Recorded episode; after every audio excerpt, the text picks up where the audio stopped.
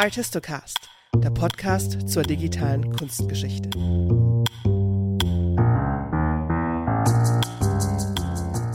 Drei-D-Rekonstruktionen begegnen uns in der Kunstgeschichte an ganz unterschiedlichen Stellen.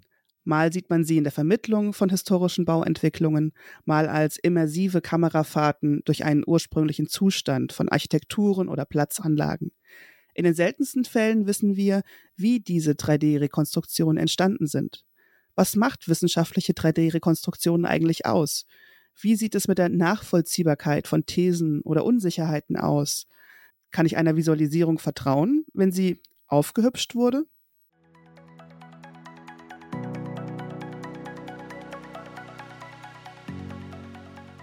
Ich habe mir ähm, Dr. Heike Messemer eingeladen. Sie ist Wissenschaftlerin am Center for Open Digital Innovation and Participation an der TU Dresden.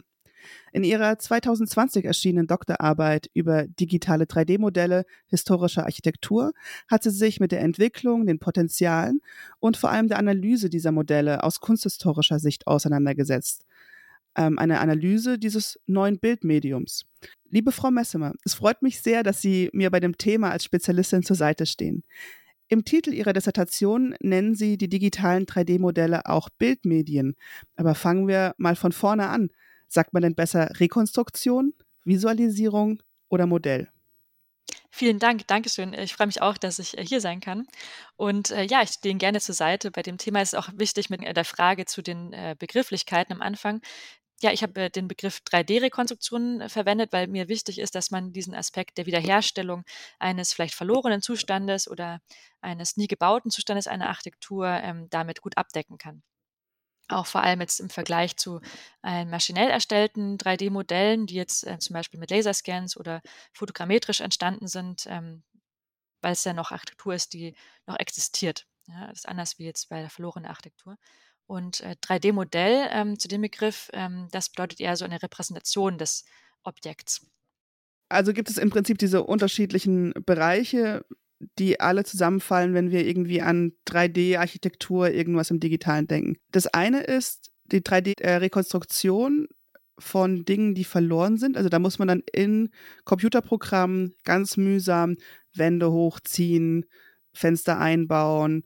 Also im Prinzip wie mit Ton, mit Holzplättchen, mit Material, halt dann aber digital die Architektur nachbauen, aufgrund von Plänen wahrscheinlich. Genau, man hat dann äh, historische Quellen, nimmt man sich dann zu Rate, also eben zum Beispiel Pläne, Aufrisse, Texte, Fotografien, wenn da noch aus der Zeit etwas da ist.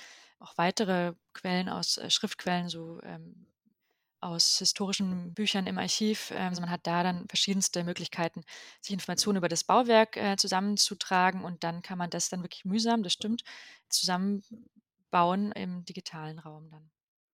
Und das andere ist, man hat dann Eingangsportal und scannt das dann ab mit gewissen wie heißen 3D-Lasern oder so ähnlich. Genau, da hat man da bestimmte äh, Geräte, die man da aufstellen kann vor dem Gebäude, um die dann aufzunehmen. Dann bekommt man noch Punktwolken, also Riesendatenmengen überhaupt, äh, die man auch erstmal bewältigen muss. Oder auch bei Fotogrammetrie, die ganzen Fotografien, die dann von einem Objekt, äh, ob es jetzt ein kleines Objekt ist, da ist es vielleicht einfacher, wenn man dann drumherum fotografieren kann, einfacher, als wenn es jetzt ein großes Bauwerk ist. Aber man kann da natürlich auch mit der Drohne ähm, ein Video aufnehmen quasi, das, also, ja.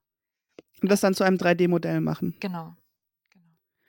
Und in Ihrer Forschung haben Sie sich da auf eine Sache spezialisiert oder haben Sie sich einen Überblick über das ganze Feld verschafft?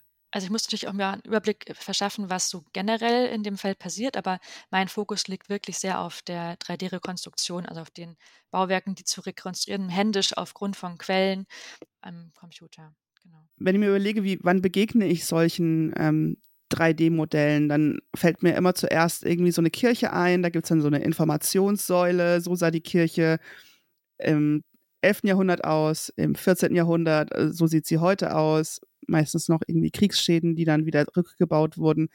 Also das ist mein Einstieg in dieses Thema. Ich habe aber keine Ahnung, wie sowas passiert und irgendwie gibt es das auch noch nicht so lange, oder ist, wie neu ist denn diese Technik oder seit wann wird das eigentlich gemacht?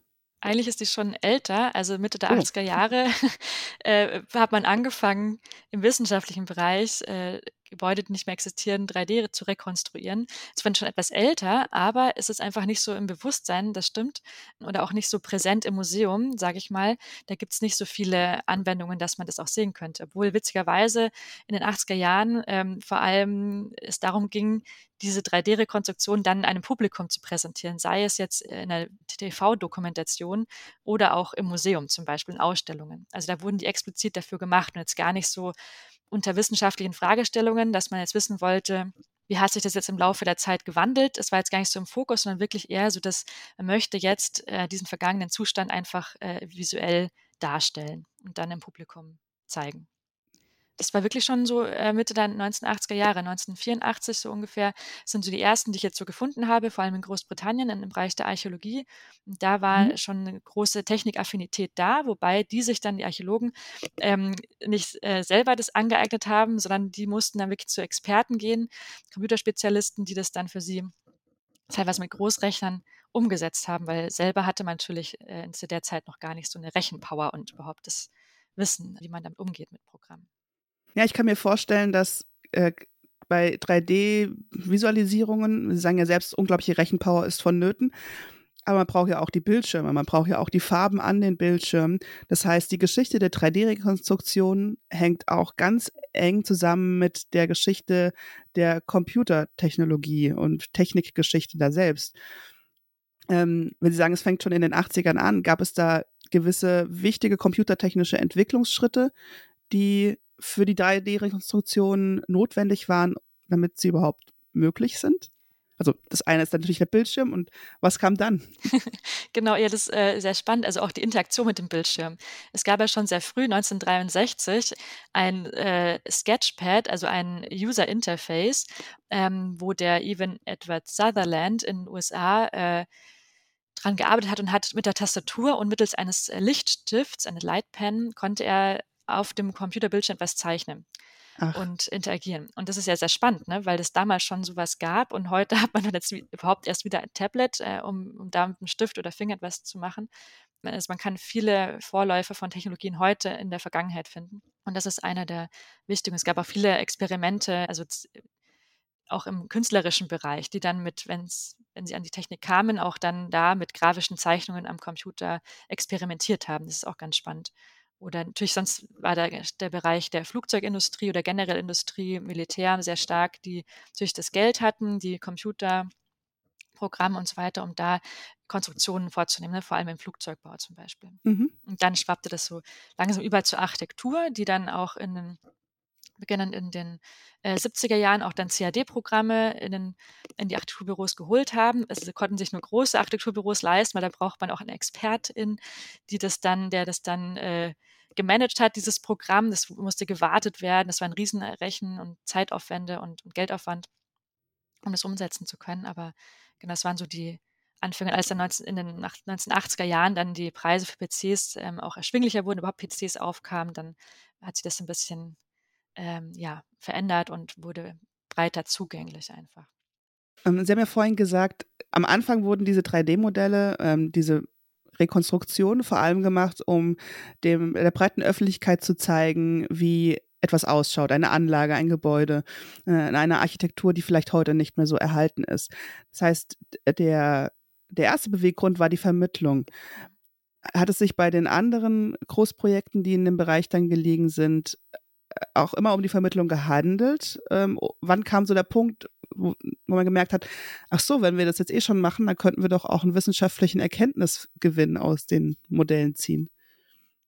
Genau, auch mehr, also hat auch dann natürlich gemerkt, dass ja das Spannende, wenn man eine 3D-Rekonstruktion macht und dann äh, sich auf Quellen bezieht und dann stellt man sich auf einmal Fragen, die man vorher gar nicht hatte. Und das kommt natürlich immer bei solchen Projekten auf, ne, dass man da äh, Unsicherheiten hat oder auf einmal muss man sich über den Fußboden Gedanken machen, der, wenn, man einen Text drüber geschrieben hätte, nicht so relevant gewesen wäre. Auf einmal muss man den halt physisch digital darstellen.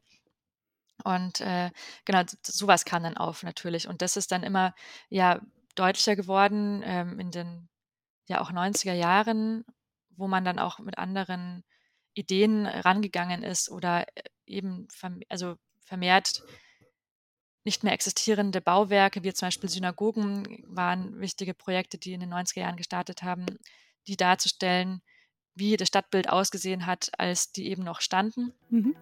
Ähm, das waren zum Beispiel so wichtige Punkte.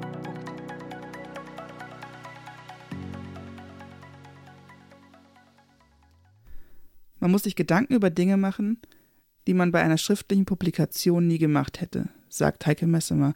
Was sind das für Dinge? Bei einer 3D-Modellierung, also einem manuellen Aufbauen von Architekturen, Räumen, Plätzen mittels eines Computerprogramms, muss man sich zunächst Gedanken machen über die Modellierung selbst. Dient das digitale 3D-Modell, das am Ende rauskommen soll, als Forschungswerkzeug? Sollen anhand der Rekonstruktion gängige Forschungsmeinungen validiert oder alternative Thesen untersucht werden? Diese Vorüberlegungen sind auch wichtig, um das passende Programm und die Datenformate auszuwählen. Da hat man dann die Qual der Wahl. Es gibt über 30, also Programme. Dann geht es mit den Fragen weiter. Nach welcher Vorlage wird modelliert? Nimmt man Pläne oder kann man an realen Orten etwas abmessen? Es geht bis in kleinste Details. Kennt man das Bogenmaß der Fenster? Wie weit schauen die Fenstersimse raus und so weiter? Aber wie geht man da vor? Frieda Leipold und Jan-Erik Lutherroth beschreiben in einem Aufsatz Schloss Weikersheim in 3D, dass sie revers chronologisch vorgegangen sind. Man hat sich zuerst die modernste Bauaufnahme hergenommen und diese, die war teilweise schon für den Computer aufbereitet, hat Grundrisse, Schnitte, Achsen des Bauwerks geboten. Das war die Grundlage für die 3D-Rekonstruktion. Von diesem ist-Zustand sind sie dann nach und nach in die Geschichte eingetaucht. Das Rohmodell stellte die Basis für weiterführende Rekonstruktionsüberlegungen dar. Das methodische Vorgehen bei 3D-Rekonstruktionen ist dann aber nicht immer gleich und hängt stark von den gegebenen Informationen ab, dem aktuellen Zustand oder auch der Quellenlage. Und natürlich davon, was man mit dem Modell machen möchte. Nach viel Gehirnschmalz und einer Menge Arbeit, wenn man dann mal angefangen hat zu rekonstruieren und zu bauen, steht das Gerüst, das sogenannte Mesh, vor Augen, die Kanten und Punkte in einem dreidimensionalen virtuellen Raum. Kommen Wände dazu, sind sie meistens in Grautönen gehalten, denn bei wissenschaftlichen Modellen wird oft auf eine Textur verzichtet. Das kann viele Gründe haben. Durch ein Weglassen von Textur und Materialität kann das 3D-Modell schneller vom Computer errechnet werden. Man kann sich diese Texturen wie im Raum gekrümmte Bilder vorstellen, die sich dann auf das Modell anpassen. Und wenn man möglichst viele Details haben möchte, müssen diese Texturen dann auch sehr hochauflösend sein. Das kostet Rechenleistung. Gerade bei browserbasierten Viewern wird die Textur dann oft heruntergerechnet, damit die Visualisierungen flüssiger laufen damit man schön zoomen kann, damit man es drehen kann oder dass man sich ohne Ruckeln durch die Räume klicken kann.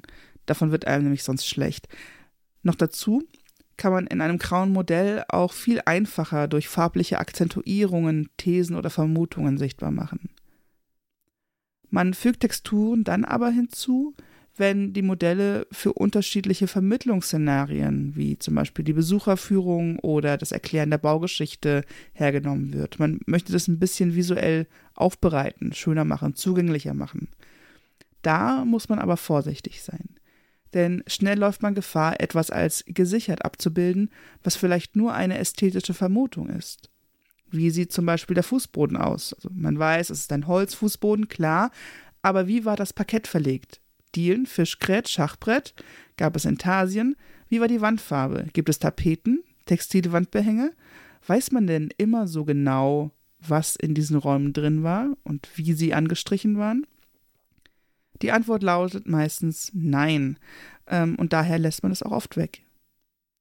Die Materialität ist aber dann wichtig, wenn man ein 3D-Modell für die Simulation von beispielsweise Tönen verwenden möchte. Es gibt Programme, sogenannte Engines, die im digitalen Raum alle physikalischen Gesetze berücksichtigen. Die verwendet man auch bei der Spieleentwicklung.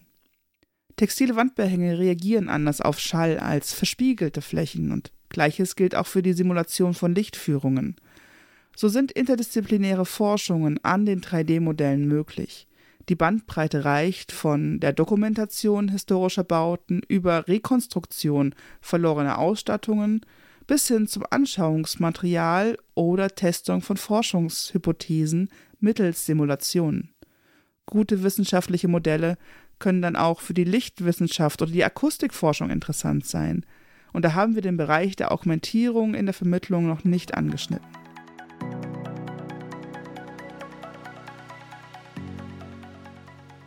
Ich habe am Anfang meines Studiums mal so eine, was ich glaube, ZDF-Dokumentation gesehen. Da ging es um mittelalterliche Bauwerke. So eine, eine Überblicksreihe war das damals.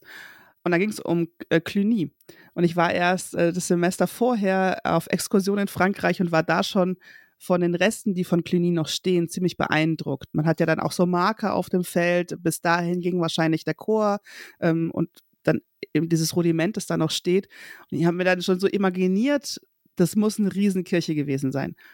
Und dann mit dieser Kamerafahrt durch das Bauwerk war ich selbst als Kunsthistorikerin, die ja schon vor Ort war, wirklich extrem beeindruckt von diesen Ausmaßen.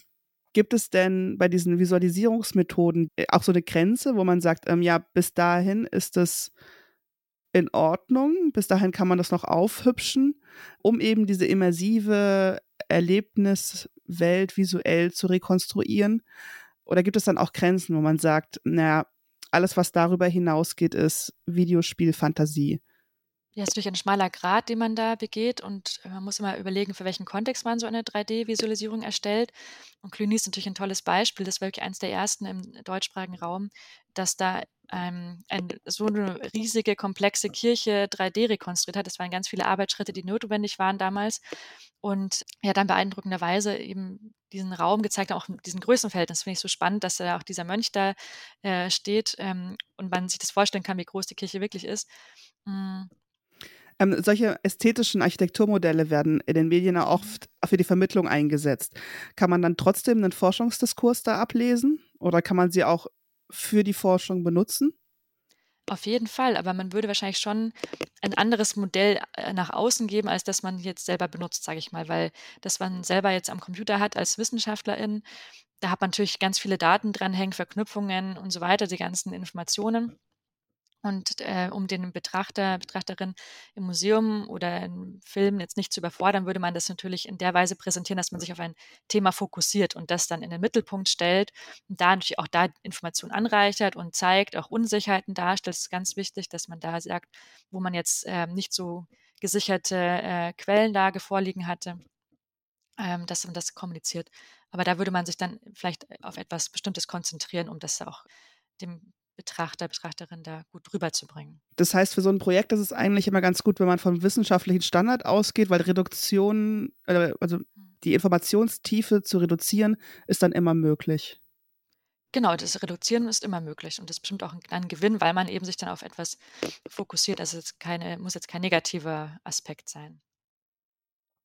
Was glauben Sie, wieso äh, diese ähm, Rekonstruktion von Architektur gerade in einem Land wie Deutschland, das auch sehr viele Kriegsschäden hatte, ähm, oder auch eben durch die Geschichte, Sie haben die Synagogen angesprochen, auch mutwillige Zerstörung in Bauwerken hatte. Warum wird es dann trotzdem so wenig gemacht? Also mir erschließt jetzt irgendwie komplett, es ist, es ist super, man braucht es. Man kann sonst auch oft nicht Raumzusammenhänge richtig gut verstehen, wenn man nicht durch ein Gebäude laufen kann virtuell. Warum wird es so wenig gemacht? Warum meinen Sie wenig oder im Vergleich zu, zu anderen Ländern, dass da mehr passieren würde? Nee, ich habe da nicht so den Überblick. Ge ge gefühlt denke ich mir jedes Mal, wenn ich in irgendwie so einer, wenn ich vor einer Ruine stehe, denke ich mir, warum gibt es denn jetzt hier nicht eine Informationstafel mit der Rekonstruktion?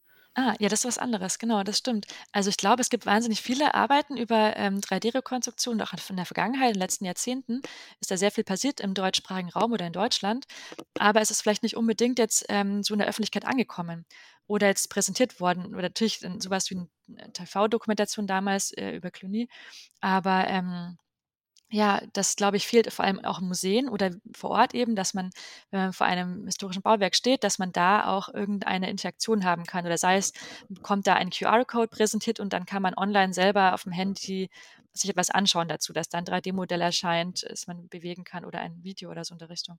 Und das ist tatsächlich etwas, wo noch ähm, ähm, Nachholbedarf ist, glaube ich. Da sind andere Länder schon weiter voran, würde ich mal denken.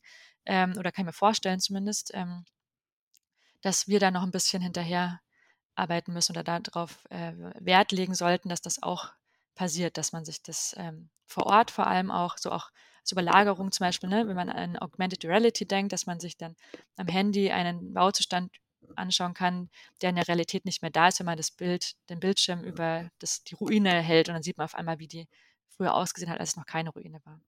Ja, sowas wäre total spannend. Also auch für die Vermittlung. Sonst kann man sich oft ja auch mhm. gar nicht vorstellen, wie Plätze vorher ausgeschaut haben oder ja eben konkrete Bauwerke.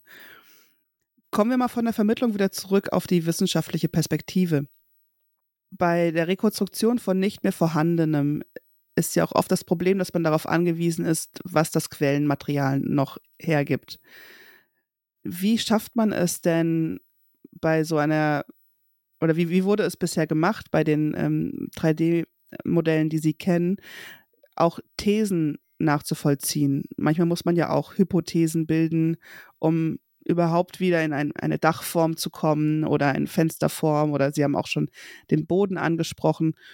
Ähm, wie geht man mit diesen Unsicherheiten dann um? Entscheidet man dann einfach oder gibt man Wahlmöglichkeiten? Wie wurde das denn bisher gemacht? Da gibt es verschiedene Strategien und ich finde es äh, auch sehr spannend. Zum Beispiel ein Projekt, das äh, entstand ähm, Ende der 90er Jahre und zwar ähm, unter Leitung auch von Bernard Frischer in den USA. Da ging es darum, also es war im Rahmen des von Rome Reborn, so einem ganz großen äh, angelegten Projekt, das sich eben der 3D-Rekonstruktion von Rom gewidmet hat. Und da wurde unter anderem die Basilika Santa Maria Maggiore in Rom 3D rekonstruiert 1998 bis 2000 und da hat sich ein Scientific Committee gebildet. Das heißt, es war so eine Gruppe von WissenschaftlerInnen international äh, von verschiedensten Institutionen, die sich dann zusammengetan haben und gemeinsam ihre Forschung zusammengetragen haben. Die haben dann auch diskutiert und äh, sich dann auf verschiedene Varianten geeinigt oder äh, diskutiert eben, ob jetzt der Eingang mit Arkaden war oder gerade Durchgänge oder wie die Apsis äh, ähm, gestaltet war. Und das ist halt spannend, weil die auch als gemeinsames Autorenteam quasi auftritt, ne? dass die verantwortlich sind für das wissenschaftliche äh, Endergebnis, das dann auch präsentiert wurde. Das ist jetzt schon was Besonderes. Das kommt jetzt nicht bei jedem 3D-Rekonstruktionsprojekt vor. Man weiß da oft gar nicht, wer war jetzt der Ersteller, wer Erstellerin, wer ist dafür verantwortlich eigentlich, auch für die wissenschaftliche ähm, Aussagekraft zum Beispiel. Oder, ähm, ja. Und ähm, das ist zum Beispiel eine Strategie gewesen. Oder natürlich auch gibt es von visueller Seite her andere Strategien, dass man jetzt sagt, äh, man hat eben verschiedene Arten von Quellenlagen, also gesicherte und unsichere, dass man das dann farblich markiert. Da gibt es tolle Strategien von Fabrizio Apollonia von der Universität Bologna in seinem Team, die dann da eine Farbskala entwickelt haben, ähm, wo dann zum Beispiel das Violette bedeutet, man hat jetzt gar keine sichere Quellenlage und Grün ist dann aber sehr gesichert. Dazwischen gibt es halt einen fließenden Übergang, beziehungsweise halt natürlich eindeutige Farbstattierungen, ähm, aber dann kann man sehr schön ablesen, welche Bauteile jetzt da gesicherter dargestellt sind, wo eher Hypothesen liegen und so zum Beispiel. Das ist spannend, weil dann sieht man ja auf den ersten Blick, ähm, worüber man sich keine Gedanken mehr machen muss und wo man dann nochmal ansetzen kann mit einer Forschung. Genau. genau. Ähm, den ersten Punkt fand ich ganz spannend. Ich habe eigentlich immer gedacht, dass es so, so einen Austausch dann im Fach gibt, wie so ein wissenschaftliches Expertenteam. Und wenn ich mir aber richtig überlege, wenn ich genau nachdenke, dann stimmt es. Man weiß oft nicht, wer dann eigentlich diese Rekonstruktion gemacht hat. Äh, mir ist klar, dass dann eine, eine Informatikerin äh, dabei gewesen sein muss, um äh, entweder in den, also in den Programmen dann diese Aufbauten zu machen. Aber oft fehlt eine Autorschaft. Dann steht irgendwie ein großer Projekttitel drüber und gefördert von und man weiß gar nicht genau, wer das ist. Das heißt, wir müssen vielleicht auch eher zu dem Punkt kommen, diese Architekturmodelle, diese Rekonstruktion als Publikation zu verstehen. Wenn, gerade wenn es ein großes AutorInnen-Team ist, man in einem Diskurs zu einem Ergebnis kommt, zu einer These, Hypothese und das Ganze dann im Modell präsentiert, dann ist es ja wie eine Publikation von einem Forschungsprojekt. Ganz genau eben das Wichtige, dass man weiß, wer dahinter steckte, also welche, welche Expertisen dahinter sind. Also viele kommen ja aus der Architektur, die sind ja total fit, was so Programme betrifft und so weiter und natürlich das architektonische Wissen, also das ist so, ähm, die da wahnsinnig viele 3D-Rekonstruktionen erarbeiten. Also in Vorbereitung unseres Gesprächs wollte ich mir welche von diesen großen Projekten nochmal anschauen, diese großen 3D-Modelle wie Cluny, auch Rome Reborn hatte ich dann nochmal gesucht da konnte ich nicht die 3D-Modelle finden. Ich habe Videos gefunden von schönen Kamerafahrten durch die Modelle. Ähm, Wissen Sie, wie langlebig solche Projekte sind oder eben diese 3D-Modelle, die die Ergebnisse von langjährigen Projekten sind? Genau, ich muss unterscheiden. Also einmal, dass ähm, die 3D-Rohdaten meistens ja gar nicht in die Öffentlichkeit kommen. Das ist ja der große Schatz, den man so hat, den man hütet, weil das eben durch einen Riesenaufwand ist, die 3D-Projekte da überhaupt durchzuführen. Und dann wird es nicht so unbedingt rausgegeben. Es ist einmal auch problematisch, weil dadurch die Langlebigkeit äh, nicht so ge gegeben ist. Also man kann nicht mehr darauf zugreifen, man kann jetzt äh, auch nicht auf den 3D-Modellen aufbauen, die verändern weil eine neue Forschung hinzugekommen ist oder sowas zum Beispiel. Das ist das eine. Und ähm, das andere ist natürlich auch, dass die Informationen, die jetzt zu einem Projekt da sind, dass man die mühsam zusammenklauben muss. Es gibt keinen Ort, äh, an dem die jetzt alle gemeinsam zusammengehalten worden wären oder gehalten werden, dass man auch genau weiß, wer war jetzt hier der Ersteller, was ist da passiert, mit welcher Techno Technologie ähm, haben die gearbeitet, welche Forschungsfragen lagen dahinter, welche Quellen und so weiter. Und das ist gar nicht so abgelegt. Also fehlen auch dann oft Publikationen, die das dann unterstützen würden. Das wäre so das der erste Weg, sage ich mal, das äh, Wissen zu sichern. Aber auch das ist dann schwierig. Das habe ich in meiner Doktorarbeit gemerkt, als ich da eben recherchiert habe für die 3D-Projekte, gerade die älteren, äh, die jetzt schon länger her sind, 80er, 90er Jahren und so weiter, mh, hm, die dann überhaupt zu finden. Sachen dazu finden, allein schon Videos dazu zu finden, war dann schwierig. Dann war es immer ganz gut, die Menschen zu finden, die dafür verantwortlich waren, die ich dann gesprochen habe und dann auch in deren Privatarchive durfte. Das war wirklich beeindruckend. Zum Beispiel war ich nämlich beim Norbert Queen, der in den 90er Jahren äh, mit seinem Kollegen, also er ist selber Mathematiker ähm, und äh, seinem Kollegen, ähm, dem Kunstdrücker, gotische Gewölbe rekonstruiert hat, ähm, mit damals dem größten Parallelrechner Deutschlands, äh, der in Heidelberg mhm. stand. Ähm, und äh, ja, und der hat mir dann seine äh, Beta-Bänder gegeben, die ich dann auf CDs habe überspielen lassen. Und ja, jetzt denkt man sich, heute hat kein Computer mehr eine CD, ein CD-Laufwerk. Ne? Also man sieht, innerhalb der letzten zehn Jahre hat sich auch schon wieder so viel an Technik verändert. Und das ist das andere Problem, dass ähm, die Technik natürlich ein großer, ja, große ähm, ja, vor Probleme stellt, weil man gucken muss, dass man die Dateien abspielbar hält, dass die ähm, lesbar sind. Und da ist wichtig, dass man die theoretisch immer wieder in neue Formate überführt. Aber wer äh, kuratiert dann seine eigenen Dateien so, dass man die so aktuell hält? Ja? Also man bräuchte quasi Archive, wie zum Beispiel Bibliotheken, die bieten sich ja an, die sind ja hoffentlich sehr langlebig, die dann auch ähm, nicht nur Bücher ähm, beheimaten, sondern auch so digitale Daten mhm. hosten dann sozusagen. Und das ist wichtig, dass die dann auch immer äh, ja, aktuell gehalten werden, dass man da zugreifen kann und verwenden kann. Ja.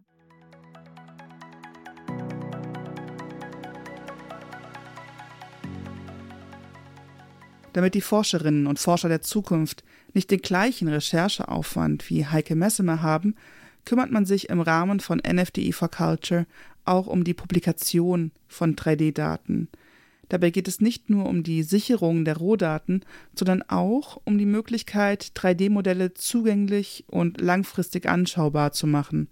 Und da ist es eigentlich egal, ob man jetzt eine 3D-Rekonstruktion, eine gebaute, von unglaublich großen Architekturen hat oder Platzanlagen oder ein gescanntes kleines Objekt. Die technischen Voraussetzungen sind fast die gleichen. Die Dokumentation und das Abspeichern von 3D-Rekonstruktionen oder generell von 3D-Daten ist möglich. Die Datenrepositorien gibt es und gab es schon lange, allerdings haben 3D-Daten in ihrer Beschaffenheit andere Herausforderungen. Man möchte ja nicht nur die Rohdaten haben, sondern auch das 3D-Modell, das aus den Rohdaten gemacht wurde. Das möchte man anschauen. Und am besten noch die damit verknüpften Informationen zur Verfügung haben sorgfältig mit Metadaten versehen sollen die Daten dann natürlich auch noch sein, damit man auch alles nachvollziehen kann. Das wird so kaum gemacht. Es gab bislang auch keine Standards dafür. Man musste sich selbst ein Konzept überlegen und im schlimmsten Fall auch den Viewer für das 3D-Modell erstellen oder pflegen. Noch dazu gab es auch lange von Seiten der Drittmittelgeber keinen Publikationszwang von Rohdaten oder 3D-Modellen selbst. Aber wo sind denn jetzt nun die ganzen 3D-Rekonstruktionen aus der Kunstgeschichte? Die meisten, auch digitalisierte Objekte oder nur Fassadenteile, lassen sich auf Sketchfab finden. Dabei handelt es sich um eine 2012 gegründete Firma, die eine Plattform zur Veröffentlichung und Bereitstellung von 3D-Modellen ist. Wird auch sehr gerne benutzt von 3D-Designerinnen, die hier auch ihre Modelle zum Verkauf anbieten sodass die Plattform gerade im Sektor der Spieleentwicklung oder für Visual Effects sehr beliebt ist. Mittlerweile findet man hier auch einige kunsthistorische Objekte oder Platzanlagen, die sowohl von Institutionen, Museen, Forschungsprojekten als auch Einzelpersonen dort eingepflegt wurden. Oft fehlen bei den Modellen jedoch die notwendige Information, um ihre Korrektheit oder Aussagekraft beurteilen zu können. Man erfährt auch nichts oder nur selten etwas über die Technik, wie diese Modelle gemacht wurden. Kurzum, man ist weit weg von einer guten wissenschaftlichen Praxis. Darüber hinaus hat man es hier mit einem kommerziellen Dienstleister zu tun, was andere Herausforderungen oder auch Probleme mit sich bringt, wenn es um Veröffentlichungsrechte geht, Nachnutzungsszenarien, aber auch Langlebigkeit. Aber warum haben wir in der Kunstgeschichte generell so wenig veröffentlichte 3D-Daten? Die Gründe hier sind vielschichtig und, wenn mir der Wortwitz erlaubt ist, mehr als dreidimensional.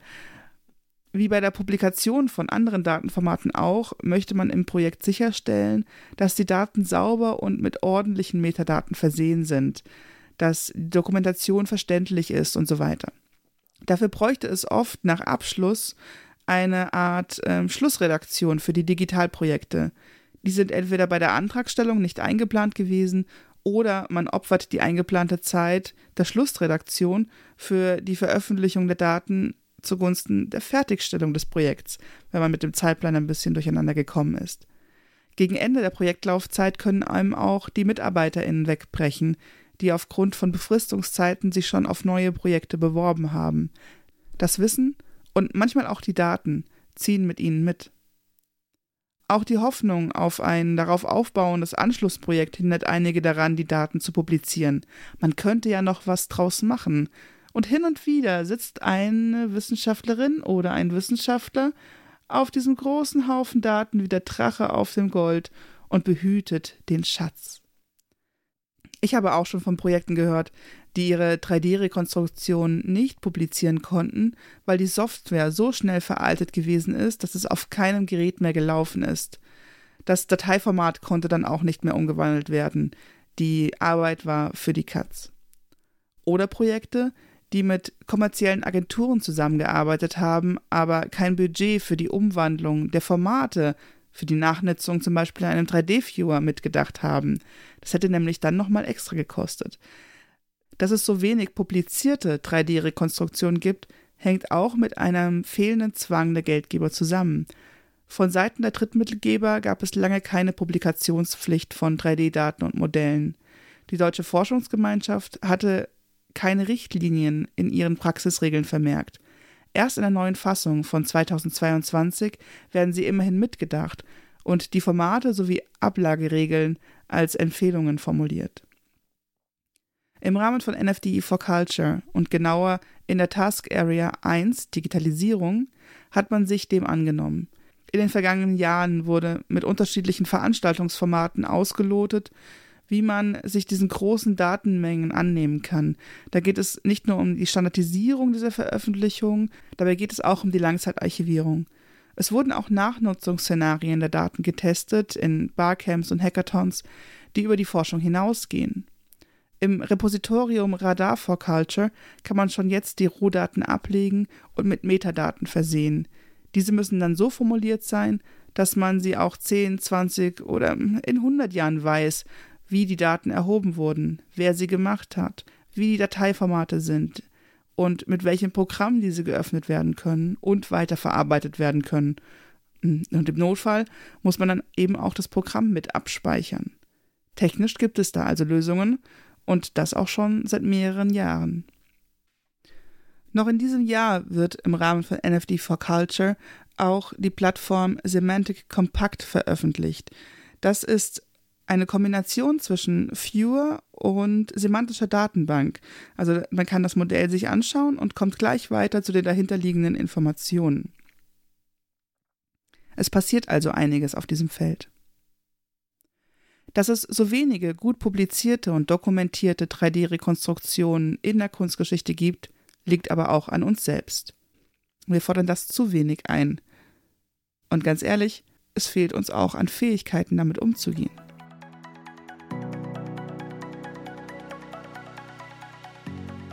Sie haben ja mit ganz vielen Personen gesprochen, die in diesen großen Projekten waren oder auch äh, Meilensteine gesetzt haben im Bereich der 3D-Rekonstruktion in den letzten 30 Jahren.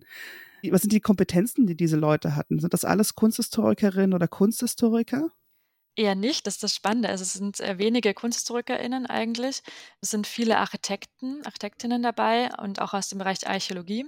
Und das ist das ähm, auch Spannende, dass das äh, mir aufgefallen ist, dass wirklich eher aus diesen Bereichen viele Projekte kamen und kommen und dass die Kunstgeschichte da noch gar nicht so stark vertreten ist, wie man sich es wohl vorstellen könnte, weil eben aus kunsthistorischer Perspektive gibt es ja unzählige äh, interessante Bauwerke, angefangen von Kirchen, die natürlich immer so als erstes in den Sinn kommen, aber natürlich gibt es auch ganz viele andere Bauwerke oder generell Stadtbild. Ja, äh, ist ja hochspannend, äh, das zu darzustellen, zu rekonstruieren, wie vergangene Ansichten ausgesehen haben. Haben Sie dann selbst ein Lieblingsprojekt? Boah, es gibt so viele. Ich habe jetzt auch bei, beim Vorbereiten auf das Gespräch überlegt, es gibt so spannende Projekte also eins meiner Lieblingsprojekte wurde gleich diese gotischen Gewölbe, weil ich das so toll fand, dass ich das Archiv sehen durfte. Da hat mir alle Bilder gezeigt, die haben Ausdrücke gehabt von den, von ähm, den Visualisierungen und diese Videobänder, das ist schon alles in einem Schrank drin. Das hat mich fasziniert, dass dieses einfach bewahrt wurde. Ich habe jetzt eine Riesenkiste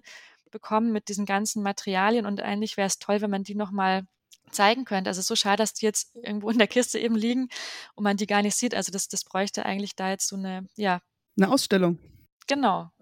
Und ähm, haben Sie ein Projekt, wo Sie sagen, aus wissenschaftlicher Perspektive, auch was die Nachvollziehbarkeit von äh, Thesen angeht oder auch wie, wie kommuniziert wurde, ist es besonders vorbildlich? Oder hat äh, jedes dieser Projekte immer so ein Aber? Ich glaube so, ja, genau, weil so ein total perfektes, ideales 3D-Modell oder 3D-Projekt, glaube ich, kann es gar nicht so geben, weil das äh, wäre wahrscheinlich enorm aufwendig. Es gibt so Punkte, die man beachten sollte, eben, dass man äh, auf Unsicherheiten achtet, die Hypothesen darstellt äh, und das auch entsprechend vermittelt, in welcher Form auch immer, aber dass man das dann weiß als Betrachterin oder dass eben klar ist, wer das überhaupt erstellt hat, mit welchen Technologien, welche Fragen zugrunde lagen und so weiter und dass es zugänglich bleibt und ist. Ja, und das gibt's, da gibt es so viele Aspekte, dass die in keinem Projekt zu 100 Prozent alle immer so abgedeckt werden können, wahrscheinlich. Jetzt sind diese 3D-Modelle enorm aufwendig. Ähm, und ich werde jetzt mal ein bisschen polemisch. Neben der Arbeitsleistung von unzähligen Menschen, man muss da auch immer im Team arbeiten, sind sie auch sehr rechenaufwendig. Also jetzt unabhängig von diesen ganzen Ressourcen, die das bindet, oder nein, nicht unabhängig, wegen dieser Ressourcen, die es bindet, lohnt sich denn der ganze Aufwand? Also sind Forschungsfragen wirklich mittels Visual dieser Visualisierungsmethode beantwortbar? Oder äh, jetzt die polemische Frage, rekonstruieren wir Dinge, die wir eigentlich nicht brauchen? Das denke ich auf keinen Fall. Also es, ist auf jeden Fall auch schon der Rekonstruktionsprozess, ähm, wie ich schon mal erwähnt hatte, der wichtig ist, weil man in diesem, in dieser Arbeit einfach so viele Fragen auf einmal sich selber stellt, an das Modell stellt, an das Projekt stellt, die man vorher gar nichts auf dem Schirm hatte. Und das ist das, was es ausmacht, dass man da einfach weiterkommt in der Forschung und das auf jeden Fall einen Mehrwert inhaltlicherweise bringt, also auf wissenschaftlicher Weise. Und dann natürlich sowieso auch für das, die Welt nach außen weil man dann etwas präsentieren kann, etwas zeigen kann und dann auch äh, die Begeisterung auch für sein Thema äh, wecken kann. Ich glaub, glaube auch gerade jetzt, wo wir wahnsinnig viel digital ist und jeder junge Mensch wächst hier mit wahnsinnig vielen digitalen Medien auf und Bildern, dass das total wichtig ist, dass das auch ähm, die Forschung da in diesem Bereich sich präsentieren kann und dass man da sensibilisiert ähm, wie man eben so auch Bilder lesen muss. Man muss eine Sensibilität entwickeln. Also ich denke auch mal, gerade wenn man jetzt an so Museumspräsentationen denkt oder Film, die sind ja wahnsinnig fotorealistisch. Man sieht da ja dann auch sogar die Personen rumlaufen, ne, die da potenziell in mhm. dieser Stadt oder Ort gelebt haben, ne, in diesen historischen Kostümen. Und da muss man sehr stark aufpassen, eine hohe Medienkompetenz entwickeln, das auch bei den jungen Menschen schon denen das beibringen, damit sie das auch äh, interpretieren können und merken, das ist nicht alles so, wie es ausschaut. Das ist eine These, das ist eine Möglichkeit, aber es ist nicht hundertprozentig genau so, wie es in diesem Modell, in dieser 3D-Rekonstruktion auf diesem Video erscheint. Und das ist, das ist mhm. das Wichtige. Auch wenn man jetzt denkt, man müsste jetzt, man stellt jetzt die Hypothesen in, ähm, in diesen Farbskalen da zum Beispiel, dann ähm, muss man das auch erstmal lesen können, ne? oder Graustufen. Ne? Das muss man erstmal verstehen als Betrachterin. Und da, glaube ich, müssen wir uns langsam rantasten, dass das Publikum auch das dann lesen und verstehen lernt, dass man da so eine Bildsprache findet, dass sie das auch verstehen können. Ich habe mal bei einer Präsentation eine virtuelle Reise über Palmyra ähm, erlebt. Ähm, und zwar wurde Ubisoft ähm, im Auftrag des Smithsonians damit betraut, den Suk von Aleppo und auch die Tempelanlagen von Palmyra zu scannen und im, im Stil dieser Assassins- oder Videospielästhetik aufzubereiten. Das heißt, man hat dann so eine VR-Brille auf, hat Kopfhörer auf und läuft dann durch diese ähm, Tempelanlagen. Das war unglaublich immersiv, denn man hat dann auch Personen gehört auf dem Markt, also wie so Stimmen aus der Geschichte. Da ist eine Katze über, durchgelaufen, Vögel fliegen am Himmel, wunderschöner Sonnenuntergang in der Tempelanlage. Da ist man wirklich verleitet, alles zu glauben, was man dann da sieht. Auf der anderen Seite war es auch hoch emotional, denn diese Rekonstruktionen sind 2016, 2018 aufgenommen worden. Ähm, und als ich die gesehen habe, das war, glaube ich, ein halbes Jahr nachdem Palmyra dann zerstört war durch ISIS, das hat einen emotional ganz schön erwischt, sage ich mal so. Und diese Kraft, die haben solche Rekonstruktionen auch. Ähm, man weiß ja nicht, ob das, was jetzt da ist und was man dann virtuell rekonstruieren kann, ähm, dann auch immer noch da sein wird. Und jetzt war das bei Ubisoft, ähm, waren das Scans, also eine andere Art und Weise. Da wurde nicht aufgebaut, sondern es wurde mit Drohnen, ähm, wurden die alten historischen Anlagen gescannt ähm, und dann zu der Computerspielästhetik visuell umgesetzt. Was man jetzt wissenschaftlich daraus ablesen kann, weiß ich auch nicht so genau. Aber es ist ja spannend, weil so ein, so ein Raum, so eine Atmosphäre geschaffen wird. Also ich kenne es auch zum Beispiel von Synagogenrekonstruktionen, dass dann da auch die Lampe leuchtet oder eine Kerze brennt und dieses Flackern und so kann man auch simulieren im, im Digitalen. Das mhm. ist total spannend, weil dann der Raum auch anders wirkt oder man hört dann die Gesänge und die Musik, die da gespielt wurde. Und es gibt ja auch dann so eine Stimmung wieder, die da drin war. Und das fand ich auch total interessant. Es gibt so ein ähm, aktuelles Forschungsprojekt, der ist Musikwissenschaftler beschäftigt sich mit der Rekonstruktion von historischen Orgeln im mhm. historischen mhm. Raum. Also der schaut dann, wie der Klang dann war. Und das ist ja auch interessant, ne? Also das ist ähm, ganz neuer Aspekt von einer auch 3D-Raumrekonstruktion, dass man da den Klang ertest, ertest, äh, testet. Ja. Diese 3D-Räume funktionieren ja auch aufgrund von physikalischen Gesetzmäßigkeiten. Funktioniert das dann auch bei der Musik? Also kann man dann auch wirklich so eine Echo im Raum erzeugen?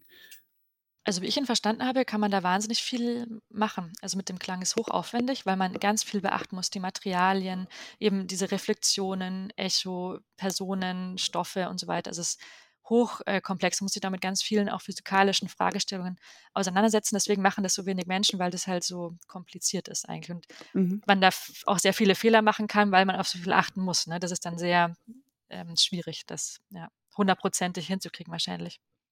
Und manchmal sehen die Sachen dann auch nicht so gut aus. Ich habe mit Studierenden mal im Blender, also einem von diesen 3D-Programmen, rumexperimentiert. Und in dem Moment, in dem es dann um was Vergoldetes ging und in äh, sakralen Räumen ist echt viel vergoldet, äh, sieht das nicht mehr gut aus. Also dann da guckt man drauf und will es eigentlich gleich wieder wegmachen, weil Reflexion auch noch schwer ist für den Computer zu berechnen. Oder auch Stofflichkeiten wie wie, wie, wie Stofffranseln oder dann auch so eine Bewegung von Stoff im Wind. Das ist wirklich eine, eine Herausforderung in solchen Modellen.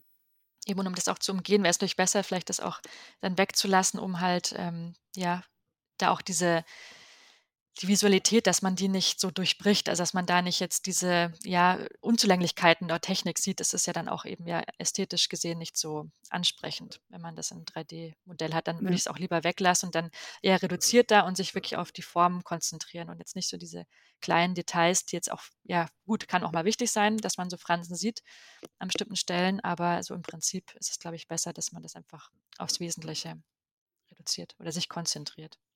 Das wäre ja furchtbar. Man hat so viel Arbeit reingesteckt und dann sagen alle, das sieht ganz fürchterlich aus. Dabei ist es ein, ein hervorragendes 3D-Modell geworden. Aber jeder konzentriert sich auf die schlechten Franzen. Ja, um Gottes Willen.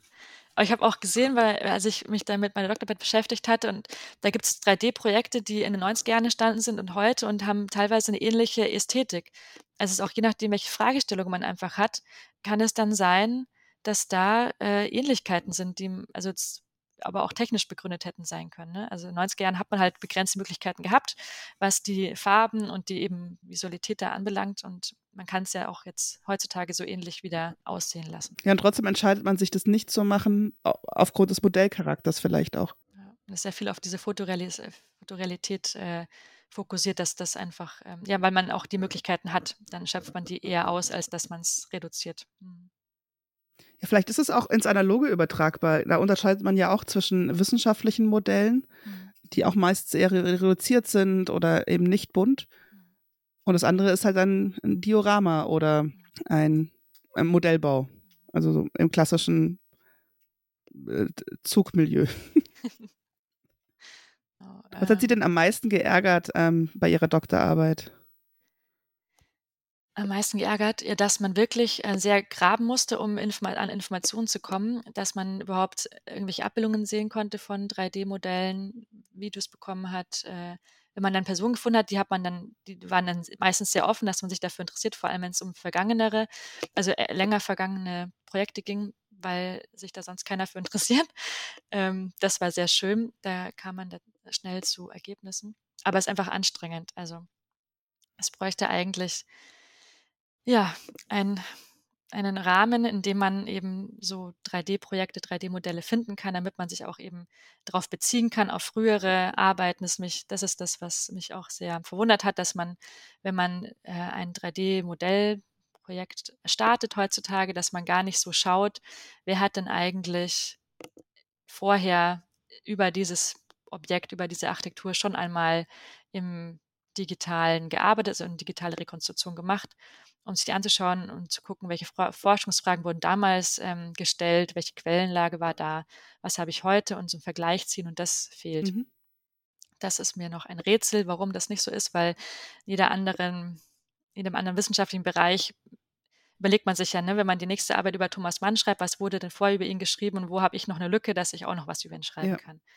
Und das passiert im Bereich der 3D-Rekonstruktion meines Eindrucks nach nicht so stark. Und ähm, liegt wohl eben auch darin, dass man so stark graben muss, um so vergangene Projekte zu finden. Oder man denkt vielleicht auch, dass es vielleicht noch gar nichts gab, weil das ist noch erst 30 Jahre her, dass Technologie ins Leben gerufen wurde. Vielen Dank auf jeden Fall für den Einblick und den Überblick in das Feld. Ähm, mir war gar nicht bewusst, wie lange es diese 3D-Rekonstruktion schon gibt. Ähm, und ich glaube, ich muss jetzt meine Augen offener halten für dieses Feld. Vielleicht habe ich da einfach auch noch nicht so genau drauf geachtet.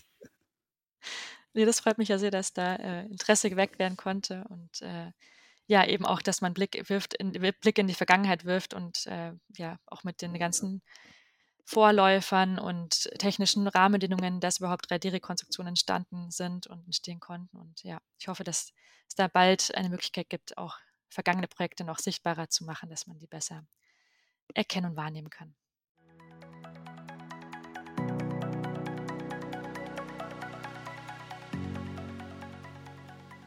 Nun habe ich mit Heike Messemer hauptsächlich über große Architekturen und das Rekonstruieren und die 3D-Modelle gesprochen. Hier lohnt sich für die Kunstgeschichte ein Blick in Nachbardisziplinen, die solche Verfahren schon zur gängigen Praxis gemacht haben. In der Archäologie, Architekturforschung, der historischen Bauforschung und im Denkmalschutz sind 3D-Modelle längst etabliert. Da fragt man sich nicht mehr nach dem wissenschaftlichen Mehrwert und selbstredend werden die Kompetenzen in den Curricula der Studiengänge vermittelt. 3D-Rekonstruktionen sind genauso wie datengetriebene 3D-Modelle, denen Scans zugrunde liegen, als Forschungswerkzeuge anerkannt. Aufgrund der notwendigen Spezialfähigkeiten zum Erstellen und Interpretieren sind sie jedoch noch nicht in der Breite angekommen. Die Arbeitsgruppe Digitale 3D-Rekonstruktion formulierte in einem Memorandum die Herausforderungen im Kontext eben dieser 3D-Rekonstruktion. Dabei geht es neben vielen anderen Punkten auch um die Etablierung der virtuellen Modelle und der visuellen Ergebnisse als Gegenstände eines wissenschaftlichen Diskurses. Dazu gibt es schon einiges an Forschungsliteratur. Im begleitenden Blogbeitrag, den ich in den Show Notes verlinke, habe ich Literaturempfehlungen dazu zusammengeschrieben, sowie eine Linkliste für die Hilfeseiten von NFDE for Culture. Da muss also niemand alleine durch. Viele dieser aktuellen Herausforderungen gelten nicht nur für 3D-Rekonstruktionen, auch wenn ich in dieser Folge den Fokus darauf gelegt habe. Wir haben kaum über 3D-Modelle von Objekten gesprochen, den sogenannten digitalen Zwillingen. Diese sind nicht modelliert, sondern mittels anderer technischer Verfahren wie Scannern erstellt worden. Über die Welt der Digital Twins, ihren Einsatz in der Forschung und welchen Beitrag sie zum Erhalt des kulturellen Erbes leisten können, müssen wir auch noch sprechen. Genauso über diese technischen Verfahren wie dem Scannen oder der Fotogrammetrie. Aber das ist eine andere Folge.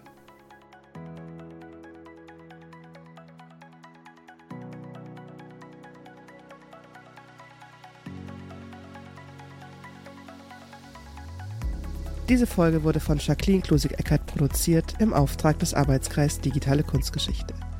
Unterstützt wird sie dabei von der Redaktion der Arbeitskreismitglieder Peter Bell, Lisa Diekmann, Peggy Große, Waltraud von Pippich und Holger Simon. Finanziert wird Artistocast, der Podcast zur digitalen Kunstgeschichte von NFDI for Culture, dem Konsortium in der nationalen Forschungsdateninfrastruktur, das sich mit Forschungsdaten zu materiellen und immateriellen Kulturgütern befasst. Unterstützt wird Artistocast durch den Deutschen Verband für Kunstgeschichte. Du hast noch eine Frage oder Anregungen? Kontaktiere uns einfach unter podcast.digitale-kunstgeschichte.de.